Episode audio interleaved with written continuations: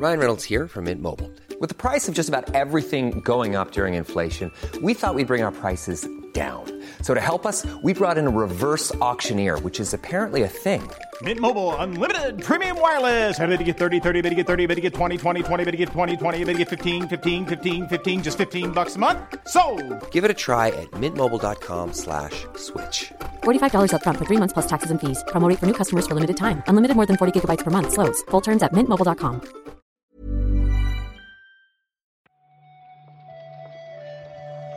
Buenos días, bienvenidas y bienvenidos a una nueva recarga activa. Hoy es viernes 16 de febrero de 2024, día 1 post Xbox Oficial Podcast. Y para comentar la actualidad de los videojuegos está conmigo Óscar Gómez. ¿Qué tal, Óscar? Hola, hola, ¿qué tal, Víctor? Pues aquí un viernes que hemos alterado un poquito nuestro horario y planteándome si, si ha merecido la pena esto. Yo creo que sí, hombre. Yo creo que Sí. ¿Por qué lo dices? Bueno, a lo mejor las novedades de- del día cero de, de Xbox, con sus, con sus novedades, con su Game Pass, con su futuro, pues no sé, nos han dejado un, pelín más fríos de lo que esperábamos. Vamos a comentarlo, si quieres. Venga, Venga, va. me gusta que vayas al grano. Vamos para allá.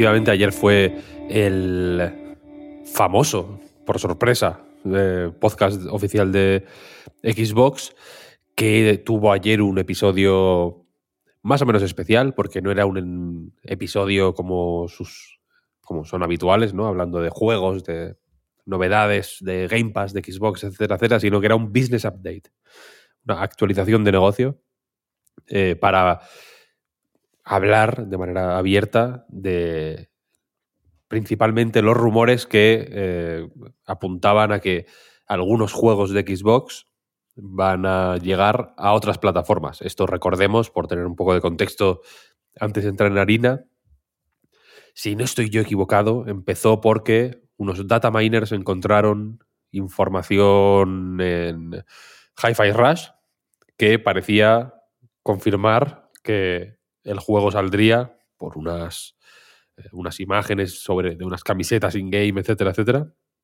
que el juego saldría en PlayStation y Switch.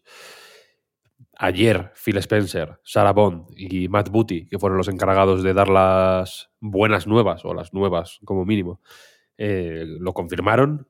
Cuatro juegos eh, van a llegar a otras plataformas, dijeron. No entraron en, en cuáles son esos cuatro juegos específicamente, pero sí dijeron que dos son eh, community driven, ¿no? juegos con una comunidad activa y que dependen de la comunidad y otros dos son juegos más eh, pequeños que nunca tuvieron, según dijo Phil Spencer, la, la ambición de ser grandes exclusivos de una sola plataforma y que se pueden beneficiar de llegar a nuevos públicos eh, más allá de Xbox. Y no sé, ¿qué información más eh, crees tú que fue importante de ayer? Bueno, sí que hablaron de que seguirían insistiendo en, en las consolas, ¿no? Que es una duda que puede surgir a raíz de precisamente el tema de la exclusividad, ¿no? Si iban a, a acabar sacando sus juegos en otras plataformas, pues es fácil pensar, bueno, pues entonces le darán menos importancia al, al hardware. Y también dejaron claro que seguirían en, en ello, ¿no?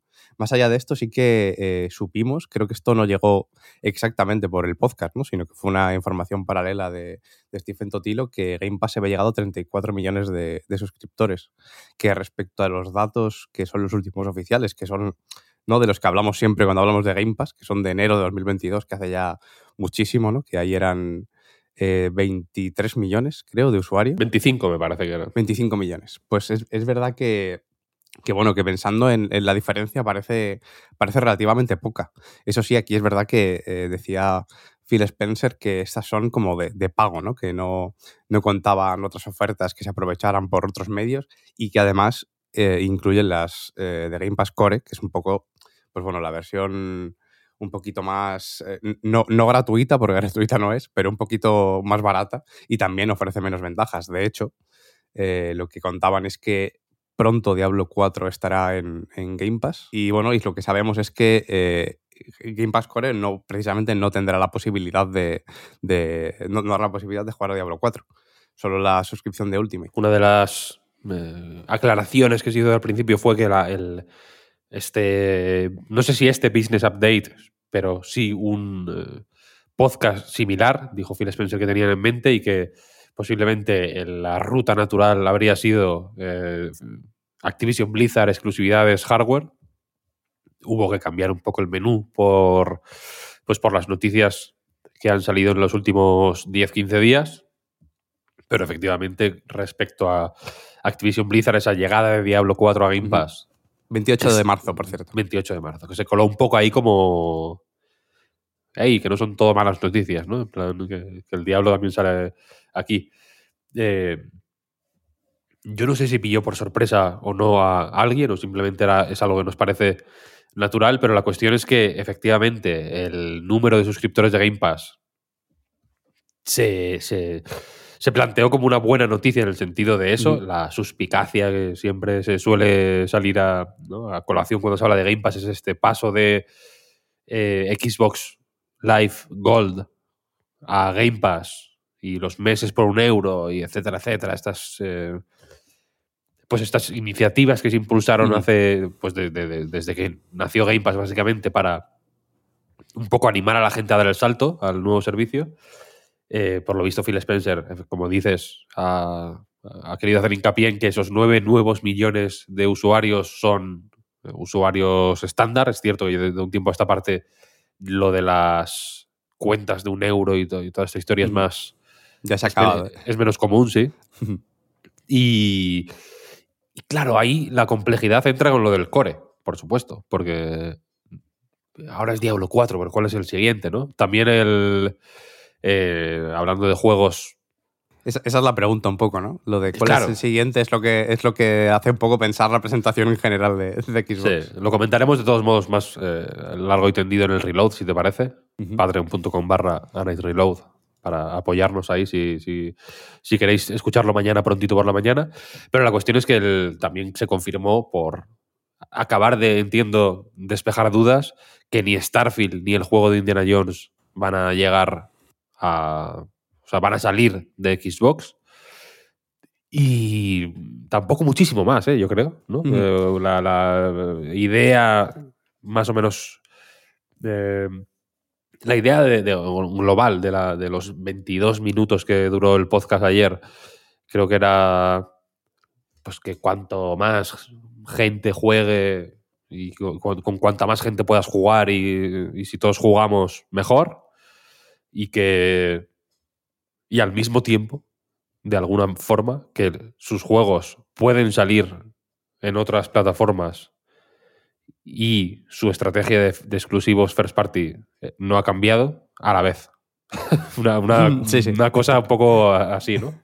Sí, sí, básicamente, poquito más. Eh, estos cuatro juegos, sí que es verdad que Tom Warren hablaba de Sea of Thieves, Grounded, Hi-Fi Rush y Pentiment, que un poco por estas descripciones que hacían cogiendo los a pares, ¿no? Los, los que son online, Sea of Thieves y Grounded por un lado, y estos que son más pequeñitos, Hi-Fi Rush y Pentiment, pueden tener más o menos sentido.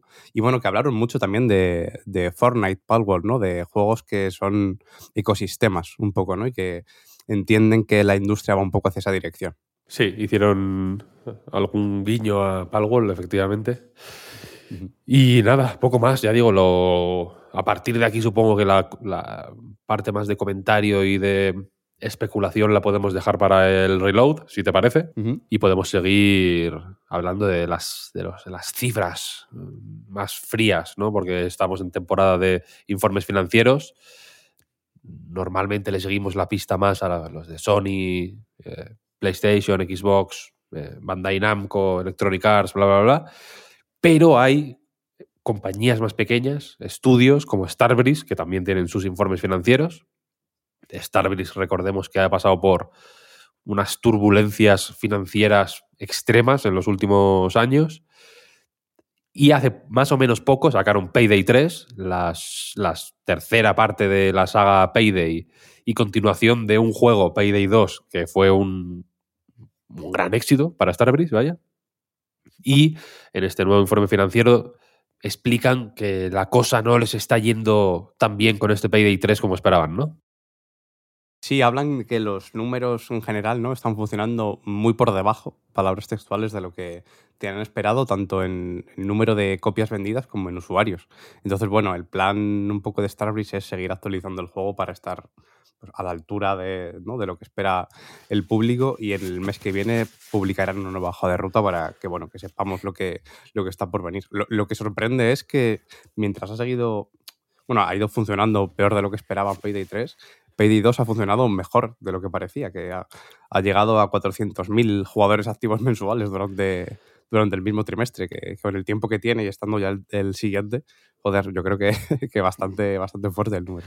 No es tontería, fijaos cómo los puntos se van uniendo, ¿no? Como se forma aquí una constelación de ideas, eh, recarga activa a recarga activa. Eh, porque efectivamente el CEO de Starbreeze habla de la salud a largo plazo del proyecto como la, la principal prioridad, evidentemente. Un juego de este estilo, pues bueno, el camino lo va haciendo al andar, en realidad. Son juegos que necesitan, o sea, por definición, tienen que pensar en el largo plazo siempre. Habla también de tomarse en serio las críticas de la comunidad, de pues de de, de, insistir en trabajar en el desarrollo del juego, de no rendirse en ese sentido y de eh, tener contentos a los accionistas también, como, estar, como, como, como Embracer, que también de, de, comentaban ayer que, que han cancelado un montón de juegos, que, bueno, que han tenido que echar a un 8% de la gente y tal y cual, y que su objetivo principal es mantener contentos a los accionistas. Sí, sí. Por fin, ¿no? Por fin alguien piensa en los Alguien accionistas. lo dice. Claro, coño. Es que tanto los gamers al final somos. Sí, sí, no nos somos nadie. importancia. No somos es verdad, nada. Es verdad que... Al final, los joder, por fin alguien piensa en los accionistas, ¿no? Claro. Eh, y, y estos días hemos estado hablando de, por ejemplo, en el caso de Dead Cells, eh, Sebastián Benard pues, sugería que, Death Ce- que un hipotético Dead Cells 2 podría ser una mala idea porque tendría que competir con el 1, con el Dead Cells 1, con Ujú. 40 actualizaciones o las que sea. Creo que son 20 y pico grandes y otras cuantas pequeñas, pero bueno, un montón de actualizaciones, ¿no? Años de actualizaciones. Y entonces, como que estos juegos se hacen. Le hacen la competencia a, a- a sus secuelas, ¿no? De Sí, alguna sí. manera. Tal cual. Y en este caso yo creo que es un poco lo mismo, ¿no? Porque Payday 2 lleva la, la tira de tiempo, tiene una comunidad súper tocha, fue un gran éxito. Le metieron de todo, porque es un juego que ha tenido una- un buen soporte de- durante todo este tiempo. Y claro, ahora igual hay gente que prefiere quedarse en el 2, ¿no? Sí, la sí, mayoría, bueno. según parece. Estaba tan, tan establecido. Yo tengo un montonazo de amigos que juegan mucho a, a Payday 2 y desde luego si, si han vuelto a jugar a, a este juego desde hace, desde hace los años que llevan haciéndolo, no se han pasado al 3. Yo estoy seguro de que efectivamente han vuelto al 2. Esto no pasaría si sale el próximo GTA, por ejemplo, ¿no? Pero, pero bueno, juegos como este, que dentro de que tiene mucha popularidad, pues son tan específicos, yo creo que tiene sentido, ¿no? Que, que se cree esa dinámica y que, y que aguante durante un montón de años. El GTA, espérate, con el GTA Online, quiero decir. Veremos, Que veremos. también qué pasa. tiene de, de todo, ¿eh? Que si nosotros que somos gente del TikTok, hemos visto mucha, mucho circuito en el aire ¿eh? de, ya ves. de- ya de ves, ya ves. Nos han contado una cantidad de cosas viendo loopings. Buah, que- podcast que- y que loopings del. GTA, ¿eh? La, la- Joe Rogan y, y- y loopings del GTA, la- la- el combo. Hey, I'm Ryan Reynolds. At Mint Mobile, we like to do the opposite of what Big Wireless does. They charge you a lot, we charge you a little. So naturally, when they announced they'd be raising their prices due to inflation, we decided to deflate our prices due to not hating you. That's right. We're cutting the price of Mint Unlimited from $30 a month to just $15 a month. Give it a try at mintmobile.com slash switch. $45 upfront for three months plus taxes and fees. Promo rate for new customers for limited time. Unlimited more than 40 gigabytes per month. Slows. Full terms at mintmobile.com. Hi, I'm Daniel, founder of Pretty Litter. Cats and cat owners deserve better than any old fashioned litter. That's why I teamed up with scientists and veterinarians to create Pretty Litter. Its innovative crystal formula has superior odor control and weighs up to 80% less than clay litter. Pretty Litter even monitors health by changing colors to help detect early signs of potential illness. It's the world's smartest kitty litter. Go to prettylitter.com and use code ACAST for 20% off your first order and a free cat toy. Terms and conditions apply. See site for details.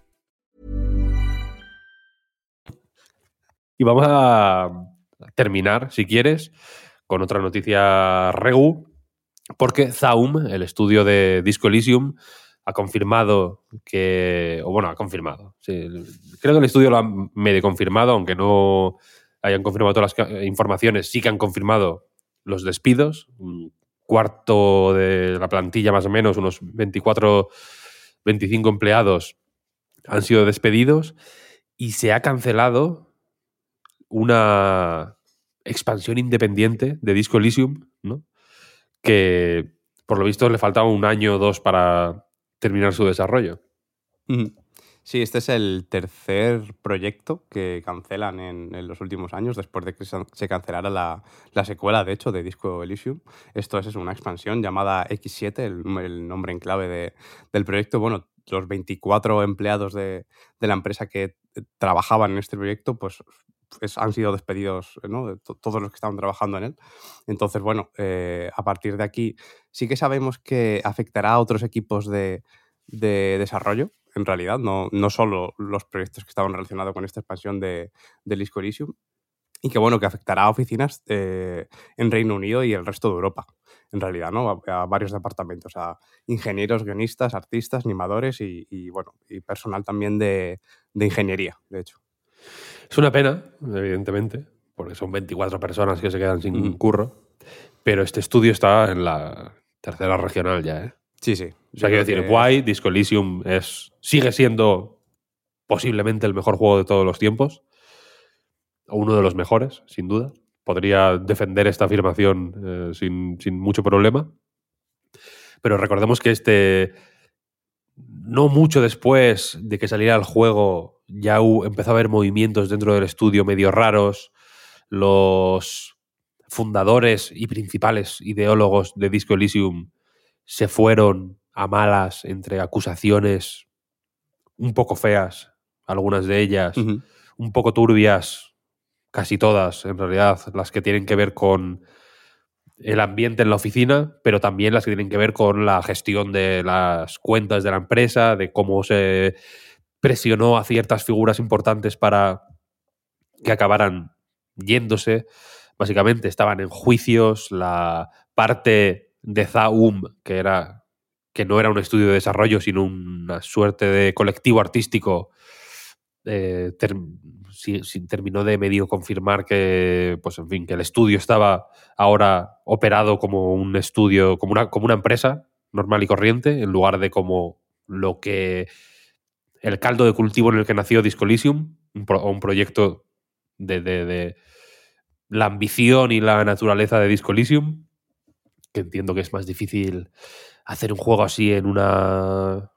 En un, ¿Cómo se llama? Ascension se llaman los del Immortals of Aveum, ¿no? Entiendo que es más difícil hacerlo, hacer un juego así en un contexto como ese que en el de Zaum, que eran una gente. Pues bueno, que tenían un entorno muy específico, unas ambiciones muy específicas, un background eh, muy concreto. Entonces, no sé, no sé yo cómo acabará esto, pero yo no doy un pavo. es mi, sí. es mi conclusión un poco. También es un tema de imagen, yo creo, ¿no? Que también un poco con lo que representa Disco Elysium y lo que ha ido pasando después, como que también entiendo que haya gente que, que se haya bajado un poco del, del barco, en ese sentido, más allá de, de, lo bueno que es Disco Elysium, que, yo no he podido jugar tanto como me gustaría, pero desde luego que es, que es un pepino, pero vaya, yo creo que, que es natural que sobre todo ese contraste entre lo que transmite el juego y lo que transmite el estudio también hace daño. Eso, mata, eso mata un estudio de este estilo, creo yo. Pero bueno, ¿a qué vas a jugar este fin de? Vamos a ir terminando, venga. Uf, pues no lo sé. Eh, probablemente juega a Mario vs. Donkey Kong. Ahora que lo dices, me, lo has puesto votando. Yo también. ¿Qué vas a jugar? Tú también. Al Mario. Hombre, nos ha jodido. Mario vs. Donkey Kong. Estaría bueno. Joder, es que, somos animales. Un juego de lucha, que solo hay una pelea disponible, que es Mario contra Donkey Kong. Mario vs. Donkey Kong. ¿Para qué más, no? claro, al final. Eh, puedes jugar al Disco Elysium también, ¿eh? si, mm. si te animas. Que lo tengo en tantos sitios. Te lo recomiendo. es, mi consejo, simplemente. es, un, juego bueno. Eh, yo, yo, también voy a jugar al Mario vs. Donkey Kong y al Tomb Raider.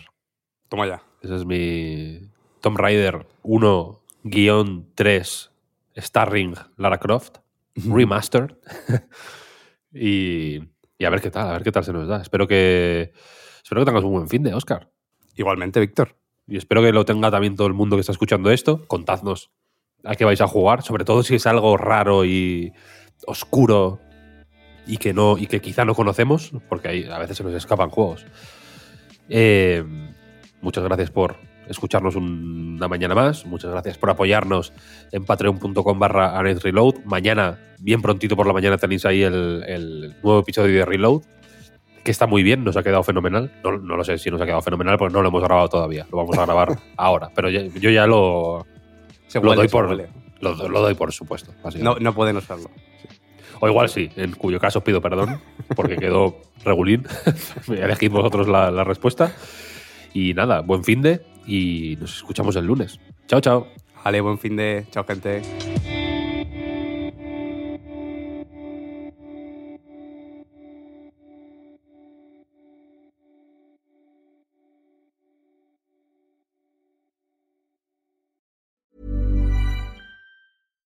Hi, I'm Daniel, founder of Pretty Litter. Cats and cat owners deserve better than any old fashioned litter. That's why I teamed up with scientists and veterinarians to create Pretty Litter. Its innovative crystal formula has superior odor control and weighs up to 80% less than clay litter. Pretty Litter even monitors health by changing colors to help detect early signs of potential illness. It's the world's smartest kitty litter. Go to prettylitter.com and use code ACAST for 20% off your first order and a free cat toy. Terms and conditions apply. See site for details.